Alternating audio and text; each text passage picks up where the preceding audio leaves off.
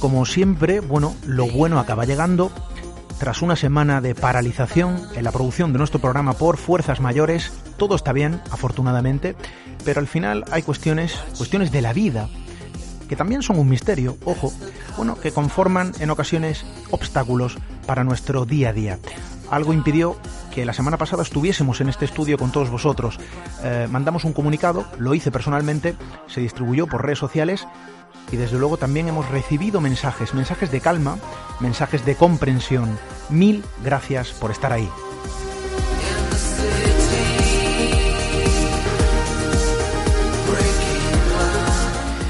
Y si regresamos para contar historias, regresamos de nuevo al fuego de la radio, a la hoguera de la comunicación precisamente para realizar o continuar, mejor dicho, nuestro viaje. Por supuesto también para poner atención en todo siempre, lo que nos queréis y tenéis que decir, que es importante.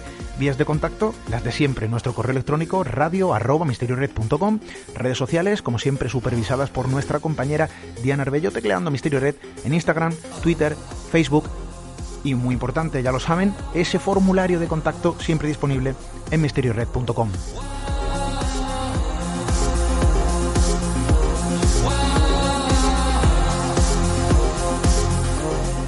Continuamos nuestro viaje a través de las historias, a través de la cultura, a través de lo imposible y lo enigmático. Hoy precisamente vamos a sondear un territorio lejano que puede tener ciertas similitudes con las fronteras extrañas también, pero más cercanas en nuestro país. Bienvenidos a Misterio en Red.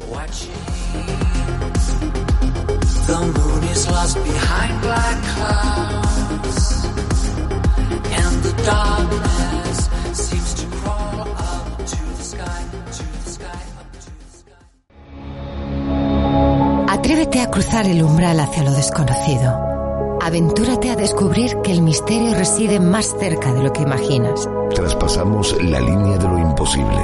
Misterio en red con Esteban Palomo.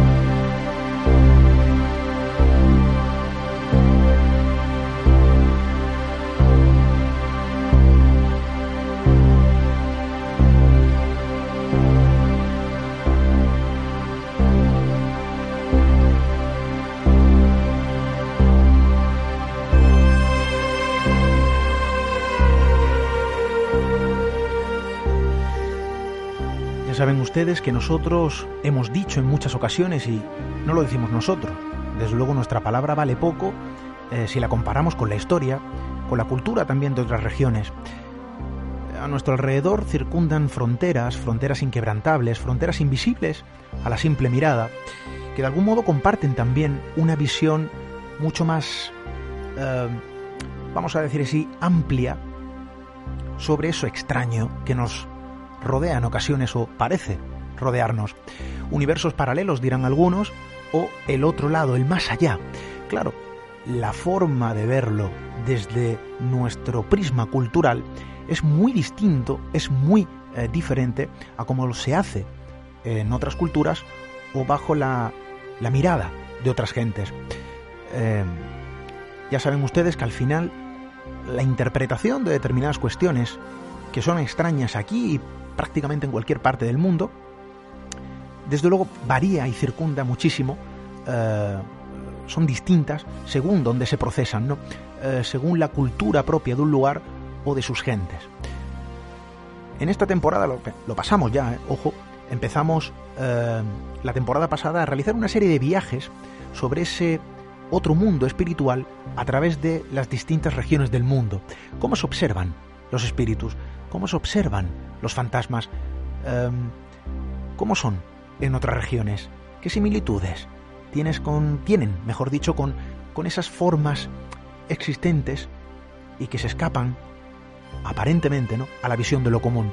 Bueno, yo creo que es interesante y esto, este viaje que iniciamos la pasada temporada con nuestro buen amigo Manuel Jesús Palma Roldán, nos está acercando precisamente a, a un enigma, a un misterio universal, a algo que prácticamente forma parte del ser humano.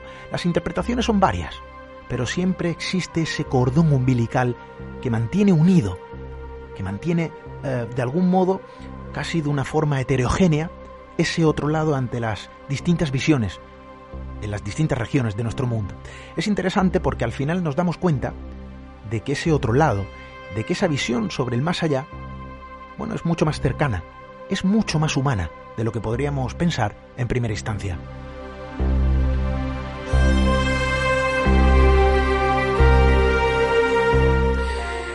Y hoy nos acercamos a una región que simplemente por deporte yo, desde luego, amo y adoro. Vamos a acercarnos a los misterios, y ahora vais a entender por qué digo esto del deporte, eh, bueno, los misteriosos, mejor dicho, espíritus que rodean el folclore, las leyendas, los mitos y las historias y crónicas que se posicionan sobre el territorio neozelandés. Vamos a conocer, si os parece bien, cómo es el otro lado, cómo es el más allá en aquel territorio.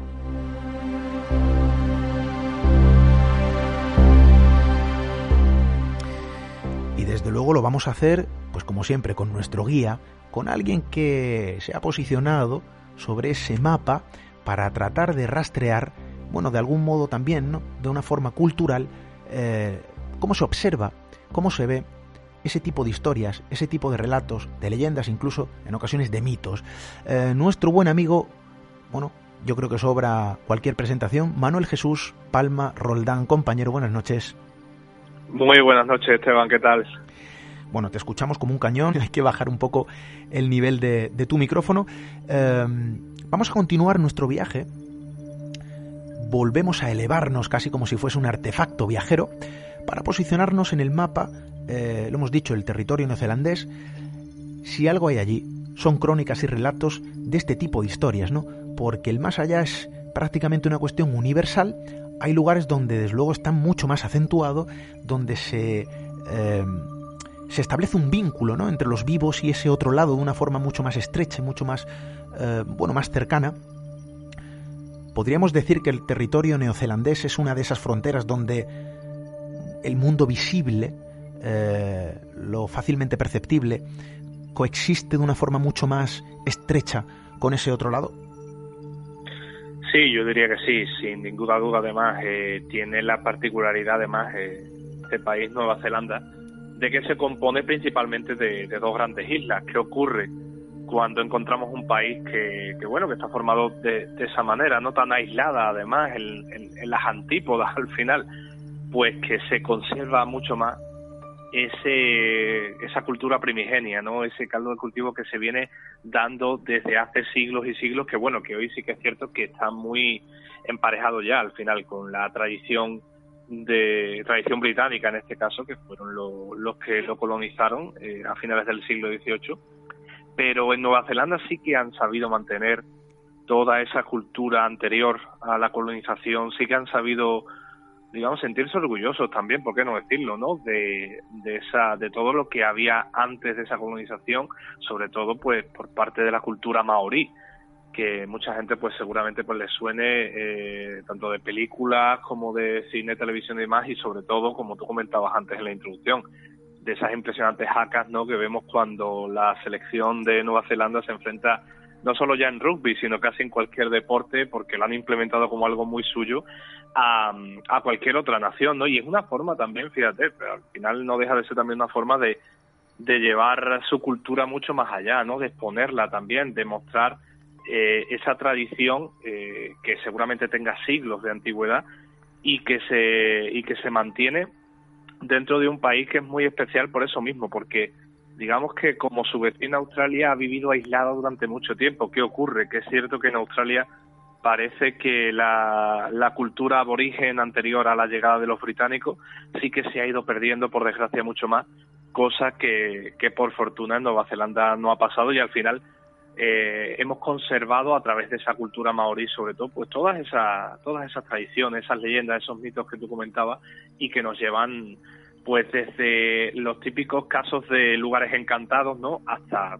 esas preguntas que al final cualquier cultura, cualquier ser humano se ha hecho, eh, da igual su procedencia, da igual su eh, la época en la que viva, que es qué hay más allá de esta vida, qué pasa cuando cuando nos vamos de aquí, eh, se queda el espíritu, se queda el cuerpo, qué es lo que ocurre realmente cuando todo esto termina y, y obviamente también en Nueva Zelanda esa cultura maorí también ha llevado a cabo esas preguntas porque al final, como tú decías, también son, son temas universales.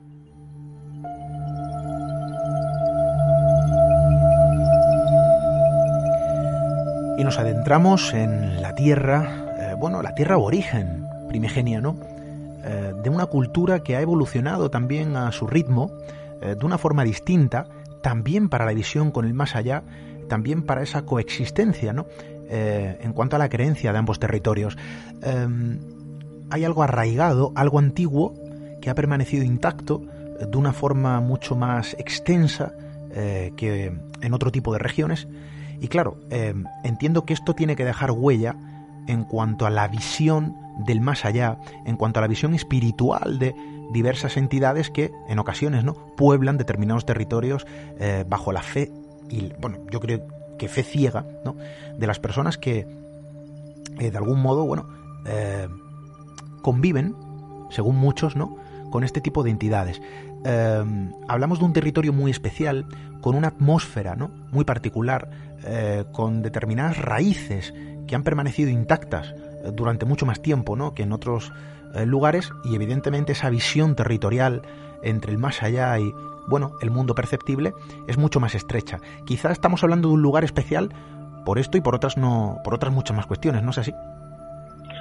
Sí, yo diría que sí. De hecho, yo consideraría que, la cultura maorí, que es lo que en la que nos vamos a centrar un poco en el programa de hoy, ¿no? Por ser la, la cultura primordial y primigenia de este territorio, eh, se podría considerar también como una cultura animista, como ya hemos visto en, en otros programas anteriormente, sin ir más lejos, en el programa sobre sobre los inuit, por ejemplo, son muy parecidos en ese sentido porque son un pueblo que, que bueno, a pesar de llegar desde otras islas, sí que es cierto, ha vivido en, ese territorio de una forma aislada eh, durante varios siglos y ha podido mantener esas señas de identidad, esas leyendas y esa forma de pensar y de afrontar la vida, la religión, las grandes preguntas que tiene el ser humano, ¿no?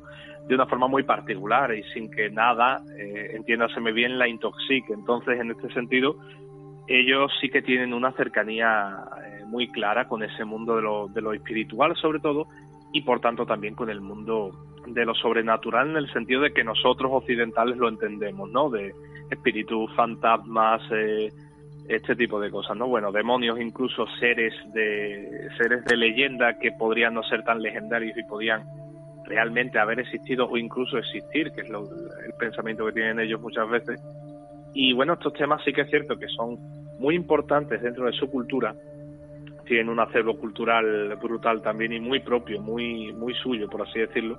Pero es cierto que, por ejemplo, el tema de los fantasmas y los espíritus, como ocurría también en otras, en otros países como por ejemplo Japón o China, eh, se ha mantenido casi como un tabú en todos estos siglos. O sea, es un tema del que del que no se habla demasiado, se le tiene mucho respeto, se le tiene también incluso temor, pero no es algo de lo que un maorí vaya a hablar de una manera tan, tan liviana, ¿no? Por así decirlo también. Em, se habla, por ejemplo, de, se creen los fantasmas, obviamente, se creen esas almas, ellos los llaman kewa, por ejemplo, y, se cree que hay almas de, personas que se han mantenido en nuestro mundo, que no han logrado, por la razón que fuere, pasar a ese otro lado, a esa otra tierra, y se ha mantenido aquí y por ejemplo eh, hay historias que cuentan que pueden ser la, aparición de estos fantasmas puede ser por ejemplo una una puede puede servir para advertir de un peligro inminente eh, hay un caso por ejemplo que es muy famoso el de la canoa fantasma eh, que se vio en el año 1886 en una parte del lago Taragüera y que anunciaba pues la erupción volcánica que sucedería muy poco después en ese lugar eh, yo creo que ya hemos hablado muchas veces, los oyentes también se lo recordarán, de, eso, de esas eh, representaciones de los fantasmas, ¿no? de los espíritus, de esas apariciones, como una especie de símbolo de mal agüero, ¿no? de advertencia, de algo, algo malo está a punto de ocurrir aquí, y es una de las formas en las que también eh, se tiene en cuenta eh, esta forma animista dentro de, lo, de la cultura maorí. Eh, también ellos tienen, por ejemplo, sus propios sus propias tradiciones en torno a todo lo que supone la, la muerte de una persona. ¿no? Yo creo que es una de las cosas que luego también eh, entronca mucho con, cualquier tipo de cultura, no la forma en la que uno se despide de un familiar, de un ser querido, de una persona que, en definitiva que ha muerto, que ha fallecido, y todo eso es de una importancia vital también para las tradiciones de esa, de esa cultura. En este caso, bueno, pues son los familiares los que se encargan obviamente de, llevar a cabo el funeral de, este, de esta persona fallecida. En este caso ellos lo llaman Tangi Hanga y sirven también como un rito ya no solo de despedida, sino también para, para eliminar la tristeza y aclarar los espíritus. O sea, es una forma también de, de despedirse, pero no solo con dolor, sino también con, con cierto con cierta alegría de decir bueno esta alma ya ha pasado a, otra vida ya está en un mundo mejor que este seguramente así que eh, es una forma de, despedirla también digamos triste pero también dulce no y son muy importantes las tradiciones que tienen que ver con esos rituales con esos con esos entierros porque como también ocurría en muchas otras culturas yo me estoy acordando ahora también de, de China por ejemplo si no se realizan bien esos rituales de, entierro, esos rituales funerarios, es muy posible que ese, que ese espíritu, ese kewa, se quede en nuestro mundo y tome incluso venganza contra sus propios familiares. De hecho, hay historias que hablan de que ya no solo se queda simplemente en, provocar pues ciertas eh, desgracias, sino que incluso toman a, a, una persona y se la llevan también. O sea, son capaces de, tienen, tienen ese poder también, o tendrían, según las leyendas, ese poder de llevarse a otra persona con ellos, eh, a ese mundo de, de los muertos. O sea que eh, esto se entiende que es algo muy, muy importante también para los neozelandeses, en este caso para los maoríes, eh, como ocurre también en otros muchos lugares del mundo. Y al final, ¿en qué se basa todo esto? En darle esa última despedida a ese, a ese alma, a esa persona, y sobre todo en que llegue bien a, ese otro mundo, a esa otra, a esa otra tierra en la que ellos creen y que también tiene eh, algo muy curioso en su, en su localización, por así decirlo, porque aquí, pues, eh, según nuestras tradiciones cristianas, ¿no? Pues tenemos cielo, infierno, arriba y abajo, ¿verdad? Que lo hemos hablado tantas veces. Allí su, por así decirlo, su tierra de, de los espíritus, su tierra donde uno va cuando, cuando fallece, está más allá del mar. Y es algo también muy bonito porque, claro, en una isla, ¿qué es lo que conocen? ¿Qué, ¿Cuál es su límite? ¿no? ¿Cuál es, qué, qué, es lo que hay más allá de todo lo que pueden pisar? Pues eso, el mar, el océano Pacífico en este caso, que entronca con toda esa visión de, de la vida del más allá y que obviamente no es la única cultura que lo, que lo tiene así. Muchas culturas e incluso, por ejemplo, aquí en Europa los nórdicos también tenían una relación mm, brutal entre el mar y ese más allá al que se llega después de morir.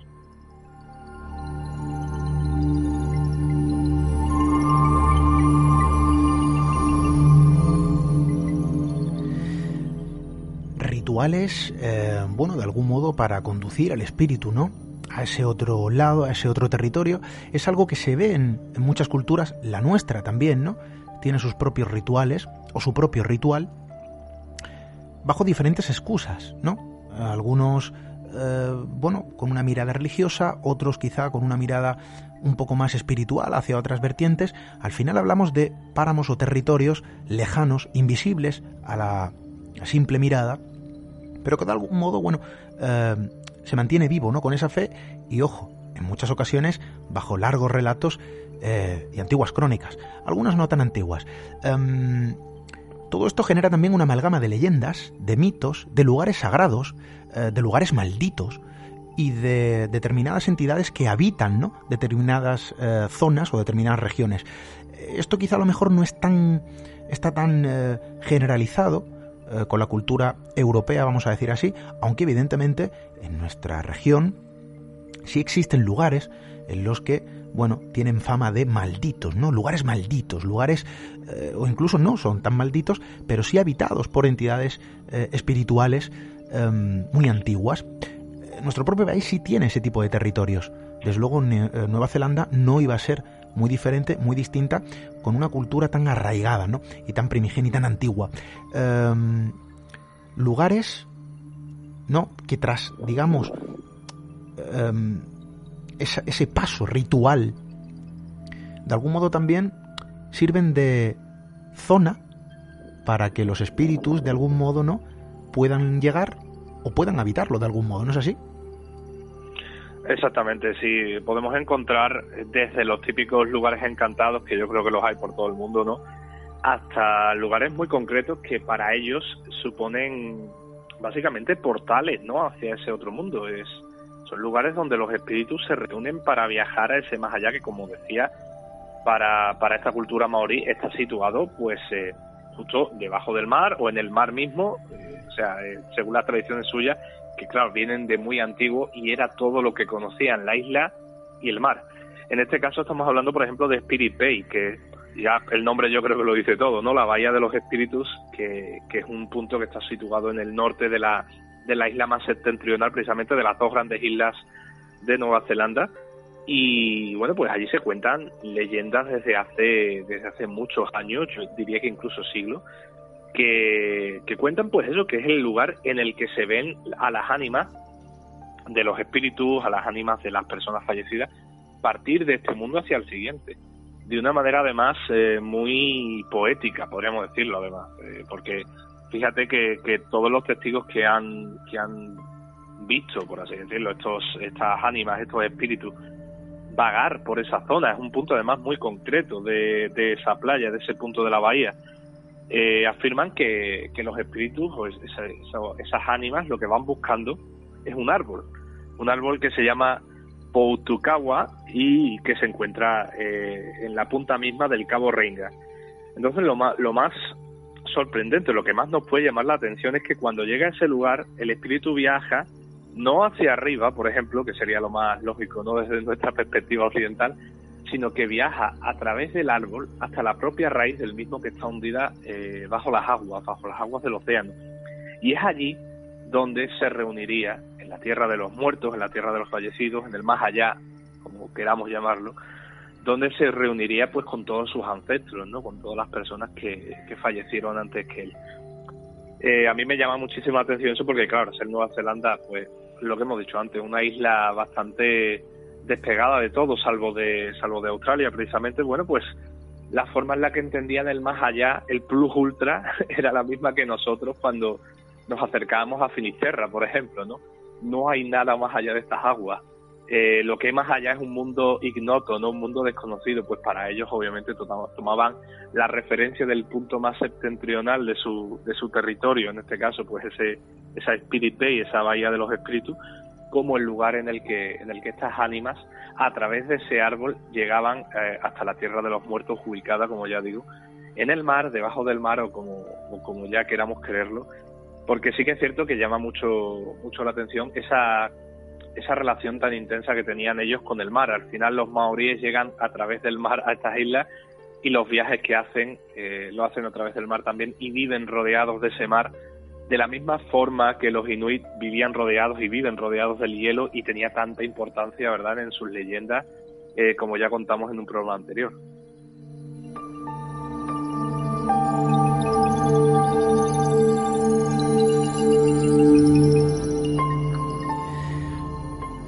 Territorios eh, que de algún modo se asemejan, ¿verdad?, a otros territorios espirituales plasmados en otras eh, culturas, descritos por otras creencias. Ojo porque aquí vamos a atender también a una serie de seres eh, que de algún modo sí que, oye, tienen ciertas particularidades, ¿no? Es que en nuestro país la figura del vampiro, evidentemente, está muy descrita. Incluso podríamos hablar de seres eh, más arraigados a otro tipo de folclore, como los elfos en determinadas eh, zonas del país y también ¿no? de la propia región europea. Aquí también existen esos vampiros, también existen, se podría decir, esos elfos, en una sola figura, ¿no? Algo así como una perfecta mezcla para conformar la descripción de un ser, eh, oye, plasmado en sus mitos, en sus leyendas y no sé si también en sus crónicas. Sí, sin, sin ninguna duda. Lo, cierto es que cuando uno empieza a investigar sobre esas criaturas, porque al final pues cada mitología, cada cultura tiene también sus leyendas sobre animales o, sobre seres eh, extraños, ¿no?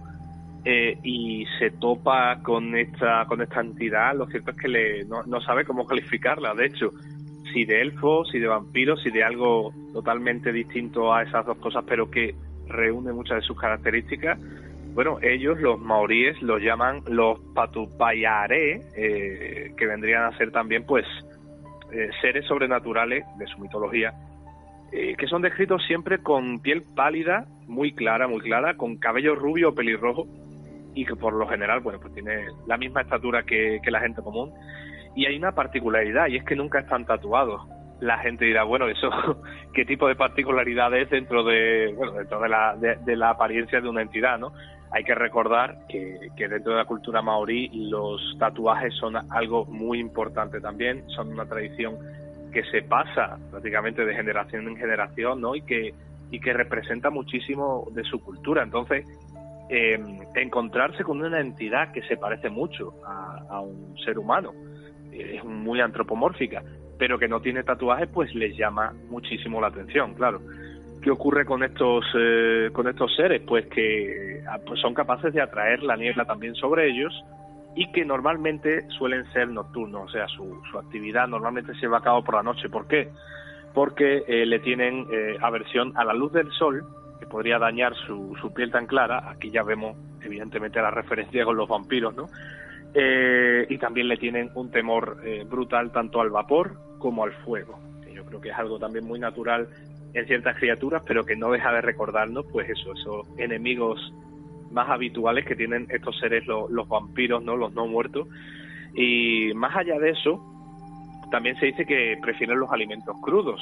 Al final es como una especie de entidad que, que prefiere comer eh, algo vivo, ¿no? Por así decirlo, más que, más que cocinar. Bueno, estos eh, patupayarejes pueden ser hostiles a los humanos, sobre todo si se, si se entran en sus tierras, si se meten, si se entrometen en su, en su territorio, porque ellos viven en, en bosques profundos y regiones montañosas, eh, normalmente en comunidades muy grandes, vigiladas, aunque sus edificios, que podrían ser muy parecidos a los nuestros, se supone que son eh, invisibles a los, a los ojos humanos, claro, para que, para que en esas regiones, por así decirlo, estas entidades puedan vivir ajenas totalmente al ser humano. Es como si hubieran encontrado su remanso de paz en esos bosques, en esas montañas, donde ningún ser humano va a pisar.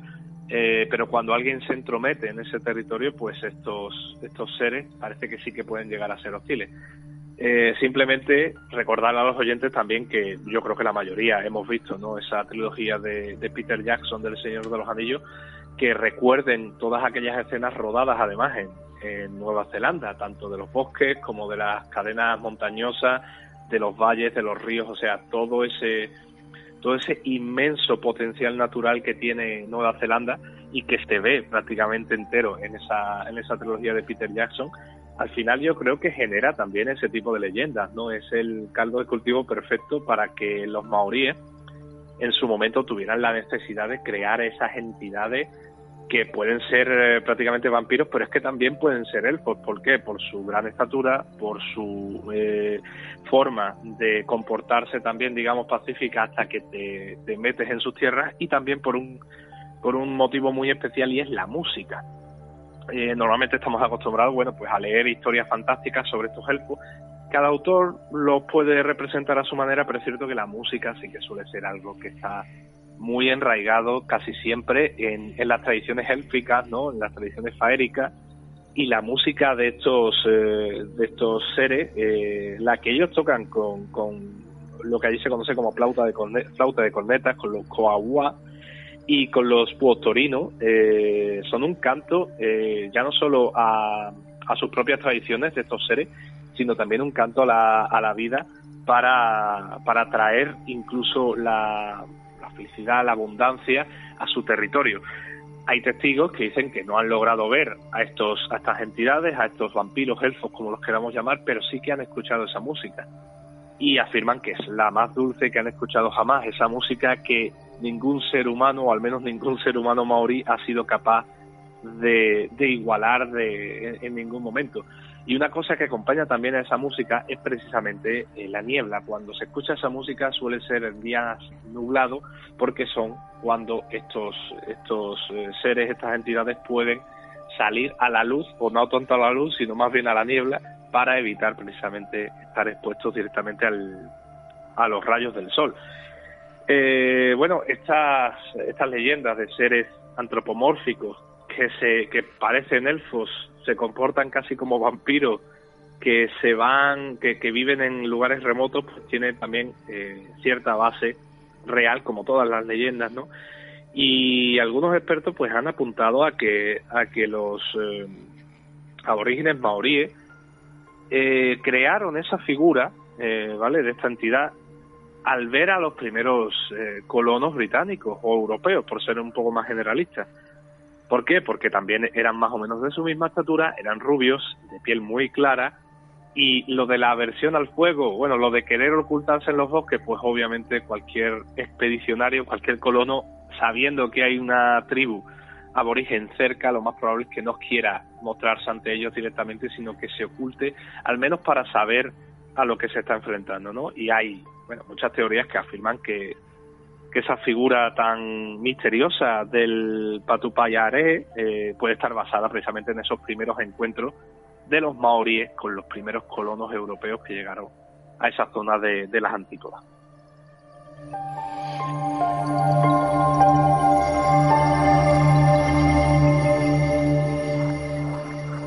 Entre elfos y vampiros, eh, seres de algún modo pertenecientes ¿no? a otro territorio, también la frontera ¿no? del universo real y lo irreal para muchos, pero que de algún modo hay una connotación de creencia, de fe, bastante potente ¿no? y notoria en esa región. Ojo porque también hay más mezclas entre criaturas, vamos a llamarlo así, ¿no? Porque claro, hay regiones de nuestro mundo que parecen ostentar, ¿no? Criaturas que parecen ser algo así como el eslabón perdido.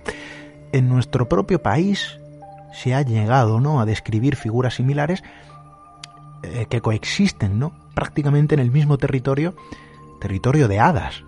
Ojo, también se podría decir, pero aquí hay otra mezcla o otra duda. Hada, eslabón perdido, un nombre, Maero. ¿De qué criatura estamos hablando? Es que fíjate, eh, Esteban, lo curioso que es esto, que en otras muchas eh, culturas o tradiciones podemos definir perfectamente lo que es jugada o lo que sería ese eslabón perdido, ese Bigfoot, ¿no? Ese Sasquatch, el Yeti, este tipo de figuras son como muy características, ¿verdad? En Nueva Zelanda parece que, que hay figuras que las reúnen y que no se tiene tan claro si tienden más para, para una figura de estas que tenemos en la mente, para un hada o para un eslabón perdido. Estamos hablando, como tú decías, del Maero, que según cuentan los mitos de esa, sobre todo de la isla del sur, que es donde se suele ubicar a esta criatura, la isla del sur de Nueva Zelanda, obviamente, eh, se trataría de un ser perverso y diabólico, una especie de reverso tenebroso de las hadas. En este caso, bueno, pues sería eh, un ser eh, sobrenatural que además tiene poderes mágicos y es capaz con ellos incluso de, de herir y de hacer daño a los, a los seres humanos si quisiera. Eh, en este caso, pues estaríamos hablando simplemente de, una leyenda más, ¿no? Incluso puede que también, en cierta forma, ya sí que adaptada a todo lo que trajeron los británicos, ¿no? Eh, a la hora de colonizarlos, porque bien se sabe que Gran Bretaña es seguramente el país de las hadas, por así decirlo, donde, donde la creencia de estos seres está mucho más arraigada pero es que también hay otras crónicas, otras historias que relacionan al maero no con un hada como lo tenemos nosotros en nuestra mente, sino con una especie de eslabón perdido, con una con un humano primitivo, una especie de homínido muy peludo, no, eh, grande además, de un gran tamaño, como si de un bifus se tratara al final. Eh, una especie que, que, bueno, que según los relatos estos podría haber estado asentada en esa isla del sur de Nueva Zelanda antes de la llegada de los maoríes, que son los que generan al final esta, esta leyenda, esta tradición, y que habría tenido, eh, casi como si de los neandertales y de los homo sapiens se tratara, una, una lucha al final entre, entre sí para ver eh, quién se quedaba con la hegemonía de la isla, ¿no? Al final, bueno, pues parece que ganaron los maoríes y que estos, eh, que estos seres, los maeros, se quedaron simplemente eh, recluidos en una zona de esa, en una zona boscosa además, siempre estas leyendas se crean en, lugares a los que no se tiene un fácil acceso, porque si no sería muy sencillo desmentirlos, ¿no? Al final. Pero es cierto que, que se piensa que eso, bueno, hay historias que cuentan que esos maeros todavía siguen viviendo a día de hoy, imagínate, en esa zona de la isla del sur, que, y que además tienen sus pequeñas comunidades muy primitivas, obviamente es como si, si hubiera quedado ese eslabón perdido eh, congelado en el tiempo, ¿no? Dentro de esa zona y que cualquier persona que intente entrar en esas tierras, pues obviamente, igual que pasaba con los seres anteriores, pues será también recibido de manera hostil con piedras, con lanzas y con todo lo que, lo que los maeros encuentren. No se sabe si son más salvajes, si son más sobrenaturales, no se sabe exactamente, no se es capaz de definir exactamente qué sería el maero, pero sí que es cierto que en las tradiciones eh, maoríes que han llegado hasta nuestros días esta es una de las más importantes y además hay gente que, bueno, gente supersticiosa, como las hay en, todo en todas las regiones del mundo, ¿no? Que sigue creyendo a pie juntillas de que estas criaturas son 100% reales, vamos, que aquí no hay trampa ni cartón y que estos seres son tan reales como lo, lo cuentan en las historias.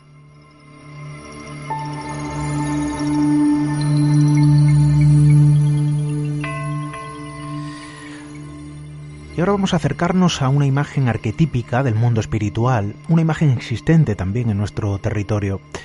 Eh, hablaba hace no mucho con una persona muy especial ¿no? en mi vida y, y me decía, ¿y si los fantasmas, esos espíritus no conocidos como tal,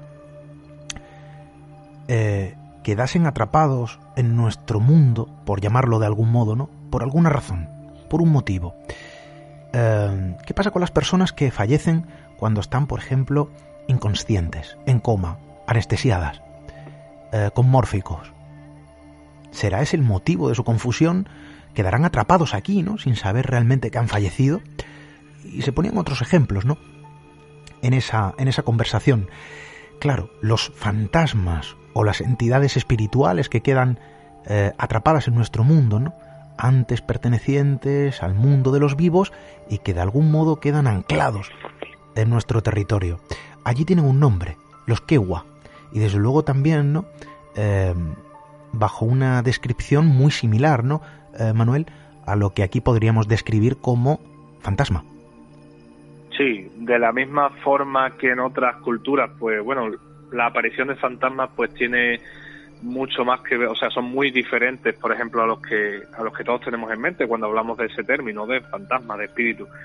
En el caso de los en, en la tradición maorí, son literalmente espíritus que, que se asemejarían, de hecho, incluso en la forma a la, a la persona fallecida. En este caso, claro, son al final espíritus que, en este caso, los que se quedan en, el, en nuestro mundo después de su muerte. O sea, entiendo que hay otro término, hay otra palabra que designará a esos espíritus que sí que llegan a, esa tierra de los muertos de la que antes hablábamos más allá del mar, pero los que se mantienen aquí, en la tierra, pegados a nuestro mundo, como tú decías, pues por diferentes motivos, desde la teoría de los asuntos pendientes, ¿no? que se queda siempre, que siempre sale a colación cuando se habla de estos temas, hasta, hasta el hecho, por ejemplo, de, bueno, ya llevándonos también a, muchas películas y demás, del no saber tal vez que, han fallecido, ¿no? que están muertos. Entonces, esos Kewa eh, se mantienen en nuestro mundo, en nuestro plano, si también lo queremos llamar así, ¿no? Y, al final son, son personas que no han podido pasar al siguiente estado, al siguiente, a la siguiente dimensión, al siguiente mundo, en muchas ocasiones por estar demasiado apegados al nuestro. Es como, es como que no se quisieran marchar también o que no son conscientes de que tienen que marcharse al final. Eh, bueno, los Kewa, de la misma forma que antes hablábamos de, esas otras entidades vampírico-élficas, eh, también son muy presentes, están muy presentes por la noche. Esto es algo también común en todas las culturas porque al final la oscuridad siempre trae temores, ¿no? Siempre trae miedo eh, detrás, lo que pueda haber más allá de esa oscuridad y evidentemente eh, los fantasmas, este tipo de espíritus, cuando mayor actividad parecen presentar son precisamente en esas horas de la noche, de la madrugada.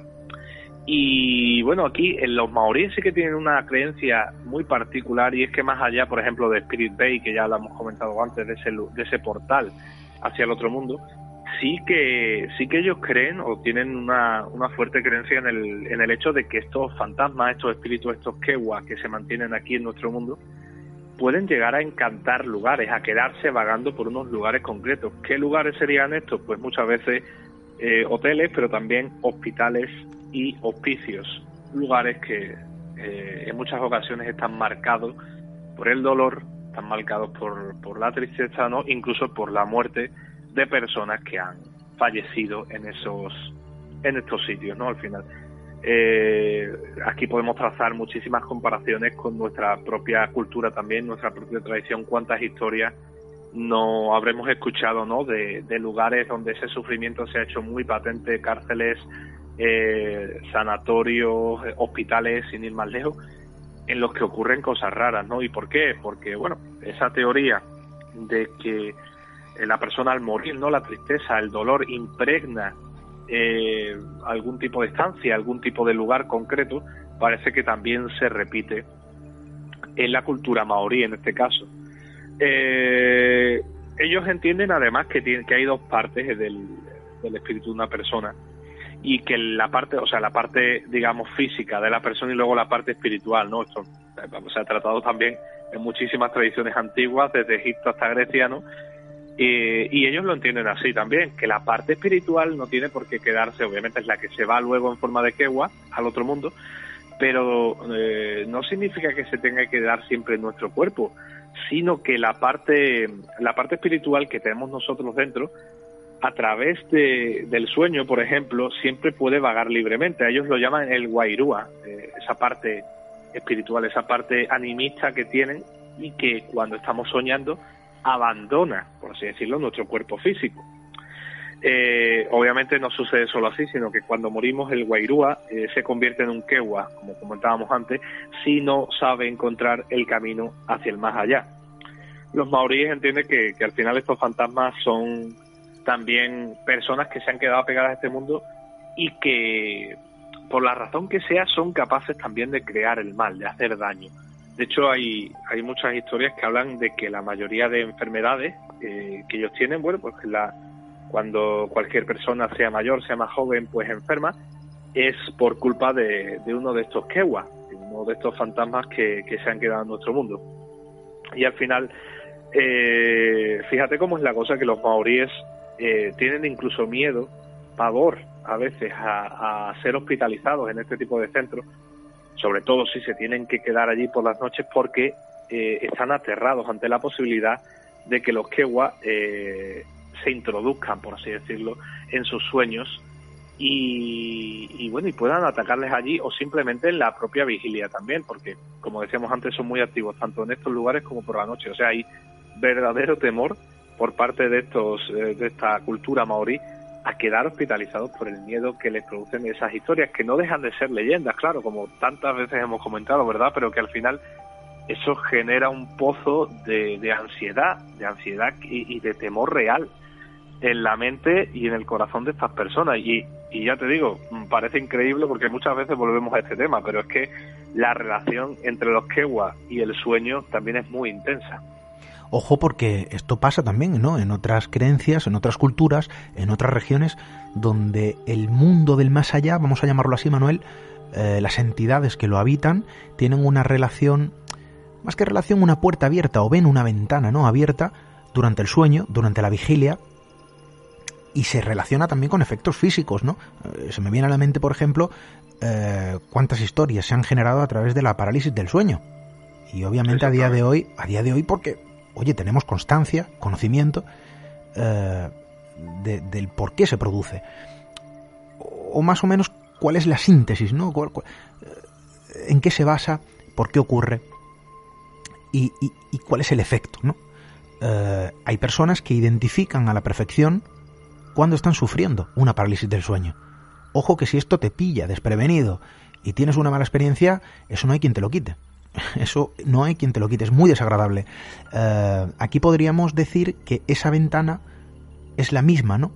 Eh, claro, aquí hablamos de, en, este, en esta región concretamente, Nueva Zelanda, hablamos de una región eh, que mantiene viva determinadas creencias muy arraigadas desde la antigüedad y eso tiene un peso añadido, eso tiene un hándicap para este tipo de cuestiones. Y entiendo que allí quien sufre este tipo de experiencias no tiene que ser muy agradable y entiendo también ¿no? la, magnitud eh, que tiene que cobrar este tipo de crónicas. Y ya no sé si, desde luego, eh, puede servir de ejemplo entre otras cosas y otras cuestiones, para entender esa unión entre el mundo del más allá, esas entidades espirituales, con el mundo del sueño, algo que también tú has estudiado y, de lo que has escrito no precisamente poco. Exactamente, pero es que, es que fíjate, al final eh, uno cuando se pone a estudiar sobre estos temas, cuando se pone a indagar sobre estas culturas que son tan lejanas ya no solo en el espacio, sino en el tiempo, ¿eh? estamos hablando de, los griegos, de los egipcios, de, China, de Japón, de los inuit, de, de los maoríes, o sea, culturas que obviamente no se han tocado jamás, no, no han llegado a estar interconectadas nunca, al menos que sepamos, claro. Y te das cuenta de que tienen también, eh, de que se repiten ciertos patrones y ciertos conceptos, ¿no? Y de que, de que ese concepto, por ejemplo, de que el alma, la parte espiritual que tiene el ser humano, se, es capaz de viajar a través del sueño, ¿no? Eh, en ese estado, en ese estado en el que pues tenemos ese trance onírico, y de que claro esa tiene que ellos pensaban obviamente en, su mundo dentro de su dentro de su cultura y dentro de sus conocimientos que tenían en aquellas épocas pensaban que eso era eh, como tú bien decías una puerta abierta a otro mundo que tenía que haber más allá. Qué mundo pues obviamente el mundo de los dioses el mundo el mundo que está por encima de nosotros el mundo que es capaz de de advertirnos que es capaz de lanzarnos malos augurios advertencias de traernos información que desconocíamos porque no podemos llegar a ella de otra forma que no sea esa.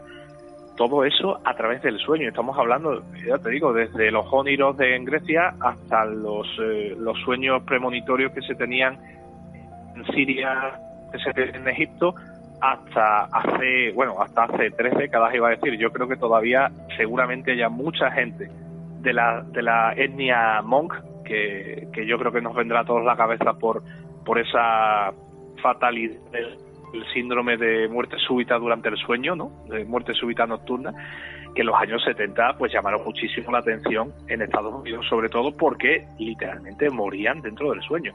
¿Y por qué morían dentro del sueño? Porque dentro de su cultura existían muchas historias que ellos creían a pie juntillas, claramente, y que hablaban de seres que les perseguían en las pesadillas y que eran capaces de matarlos en las pesadillas. Todo eso a través de estos kewa que habitualmente son invisibles para ellos, o sea, son imposibles de verlo, pero sí que pueden ser vistos en sueños. Es el único lugar en el que estos kewa pueden aparecer físicamente. Eh, hay una historia, hay una teoría, una leyenda más bien, que habla de que si un fantasma kewa te persigue en una pesadilla y logra, y logra atraparte, se considera un mal presagio. Eh, hay también luego personas con poderes especiales, según los maoríes, que serían los, eh, los Tohunga, algo así como unos mediums aquí, ¿no? Personas con, con la capacidad ya no solo de ponerse en contacto con esos fantasmas, sino también de, de verlos, ¿no? De conectar con ellos, incluso de, de ser eh, testigos de sus apariciones. Eh, estos Tohunga pueden ver a, a los Kewa, los fantasmas, cuando están en trance son capaces de ver a esas almas errantes al final y a veces las ven con forma humana, pero otras veces también es muy curioso de que esos Kewa no toman forma humana, no toman forma antropomórfica, sino que prefieren aparecerse en forma de animales. Esa transmutación, que fíjate que antes hablábamos, por ejemplo, del vampiro, que es tan habitual también en muchos espíritus, ¿no? En muchos espíritus, en muchas tradiciones animistas, eso de que el alma del ser humano luego sea capaz de convertirse o vuelva por así decirlo, en forma de animal, de zorro en Japón, eh, de cualquier tipo de animal, como por ejemplo osos incluso en, China, eh, de vampiros, de murciélagos, de lobos. En este caso, fíjate que curioso también que son dos animales a los que hay mucha gente que le tiene mucho pavor, como son las arañas y los lagartos, eh, que son los animales que representan, por así decirlo, esos kewa que se han quedado, esos espíritus que se han quedado en nuestro mundo y que aparecen de esa forma ya sean sueños o ya sean los trances de esos de estas personas con poderes especiales de estos medios.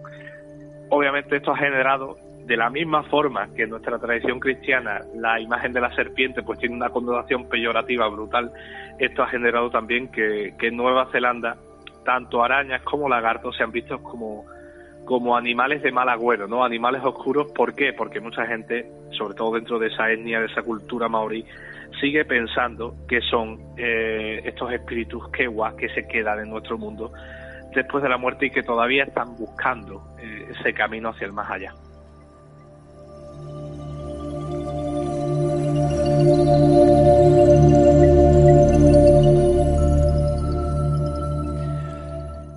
recuerdo bien, porque claro, en ocasiones ese mundo espiritual, esos supuestos fantasmas que usan los sueños como vía de comunicación o de acceso con el mundo de los vivos, eh, me ha recordado, eh, Manuel, me ha recordado precisamente, ¿no?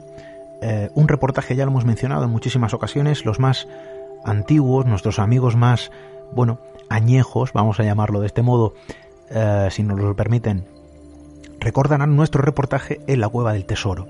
Y allí hablábamos con el profesor Manuel Lazacerón, hijo de su redescubridor Manuel Lazapalacio, y nos decía, es que a mi padre, que heredó la cueva, porque heredó precisamente de su tío, eh, boticario, eh, que, bueno, mantuvo esos terrenos porque crecían una serie de hierbas, ¿no?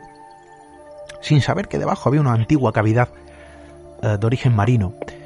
A mi padre se le presentaba a su tío en sueños, una vez ya fallecido, ojo, señalándole el camino por el que tenía que seguir cavando para acceder a las diferentes galerías.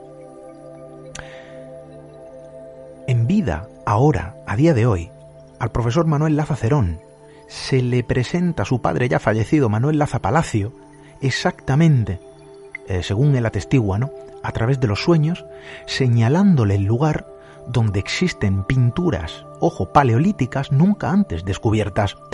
Y él, a través de los sueños, eh, asegura, guiado por su padre, ojo, eh, las está localizando y se están documentando. Y esto se puede ver a través prácticamente de las páginas eh, de la opinión de Málaga, ¿no? Un periódico provincial que, que no es, no han sido una ni dos, ¿no? Las noticias publicadas a este respecto.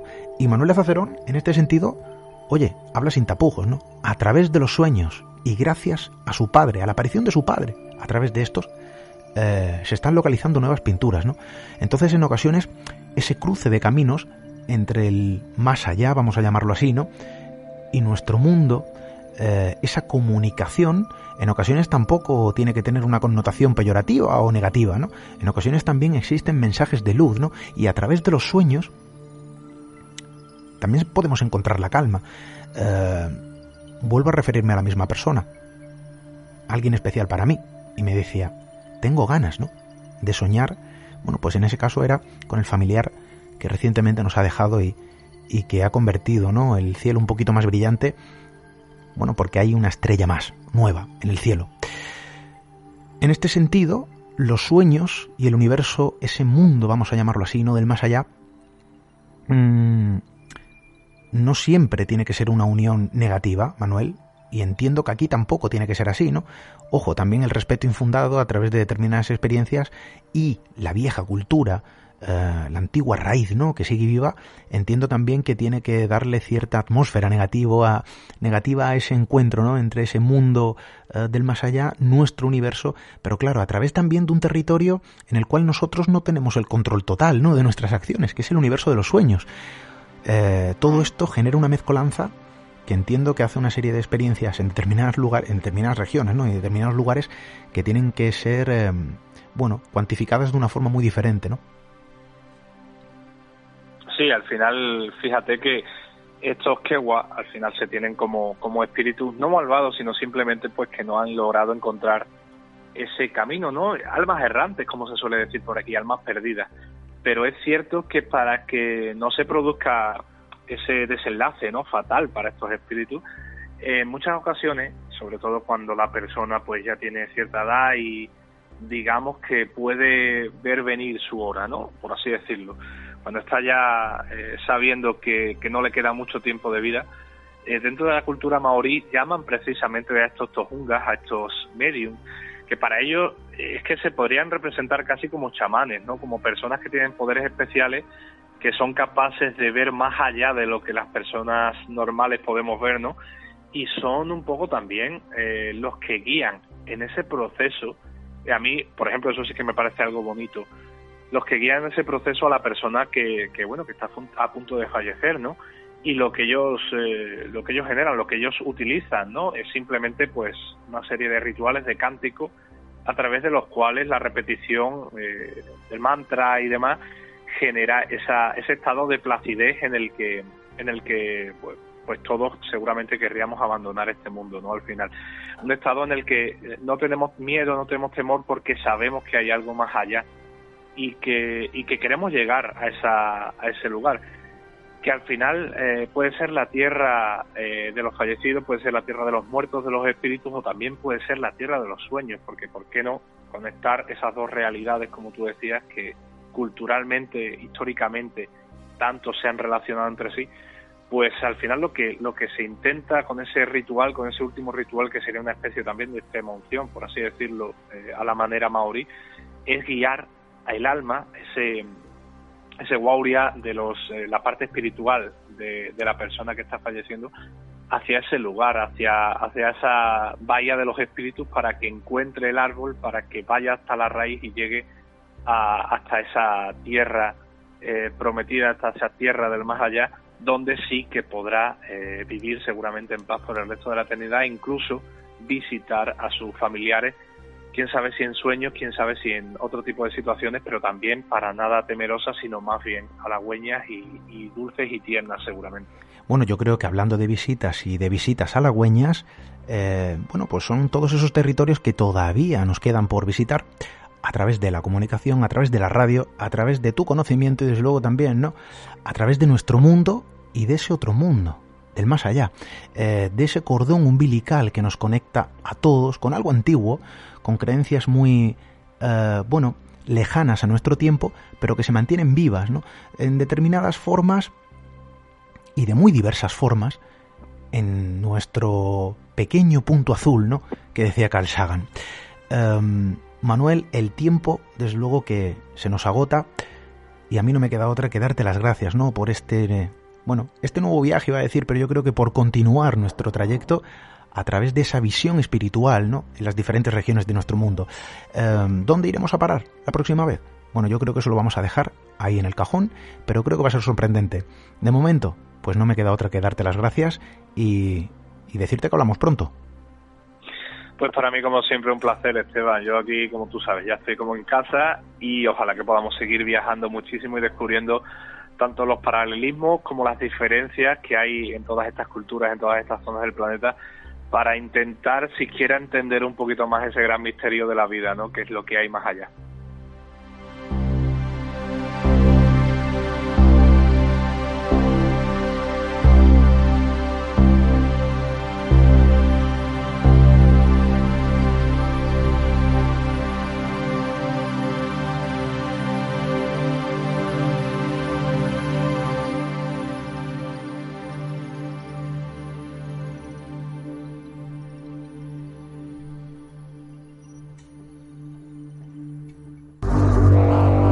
Misterio en red. Misterio en red. Con Esteban Palomo.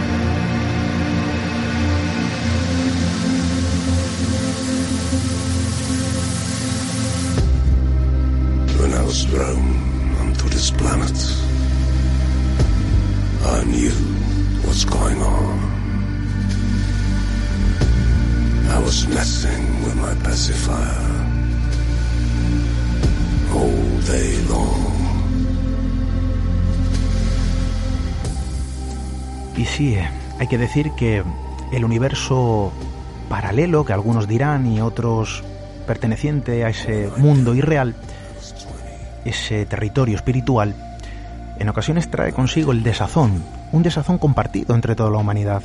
Eh, simplemente por el hecho de ser humano sufrimos cuando esas personas que nosotros queremos parten hacia el otro lado. De algún modo existe consuelo en pensar en la existencia de ese plano espiritual, las crónicas, los relatos, avalan de que algo existe.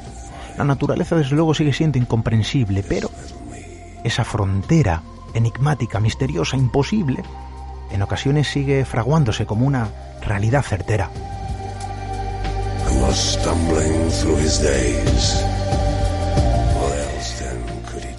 Y sí, insisto, ese último viaje eh, que podemos llamar muerte, para muchos será el inicio ¿no? de otra cosa, y que todos acabaremos pasando por ahí, trae consigo el desazón. Sufrimos simplemente por el hecho de ser humano. Claro, ¿qué ocurre? Que de algún modo existe cierto bálsamo en, eh, bueno, pensar que hay algo más, que la vida sigue en otra forma, eh, de otra manera, pero que no todo se acaba aquí. Y de algún modo también entendemos, o queremos entender, ¿no? De que eh, los que se han ido, los que han partido, nos siguen acompañando. Y digo yo, ¿cómo algo tan positivo logra también no ejercer miedo, ser eh, protagonista de nuestras más profundas pesadillas, de nuestros más antiguos miedos y, desde luego, también terrores?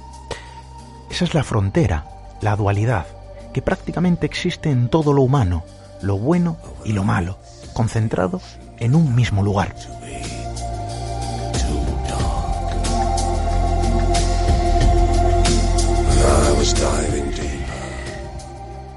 Lo que queda claro es que tan humano es que al final es algo que se expande, que traspasa fronteras, que no entiende de tiempos ni de lugares.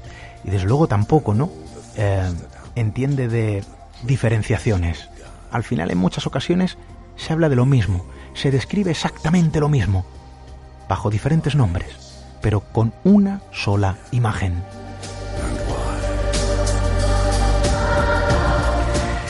Y seguiremos contando historia, no con un solo motivo, sino con muchos de ellos. Continuar con nuestra misión, acercando la comunicación, la radio, a todo lo que nos interesa. Hasta dentro de siete días, amigos.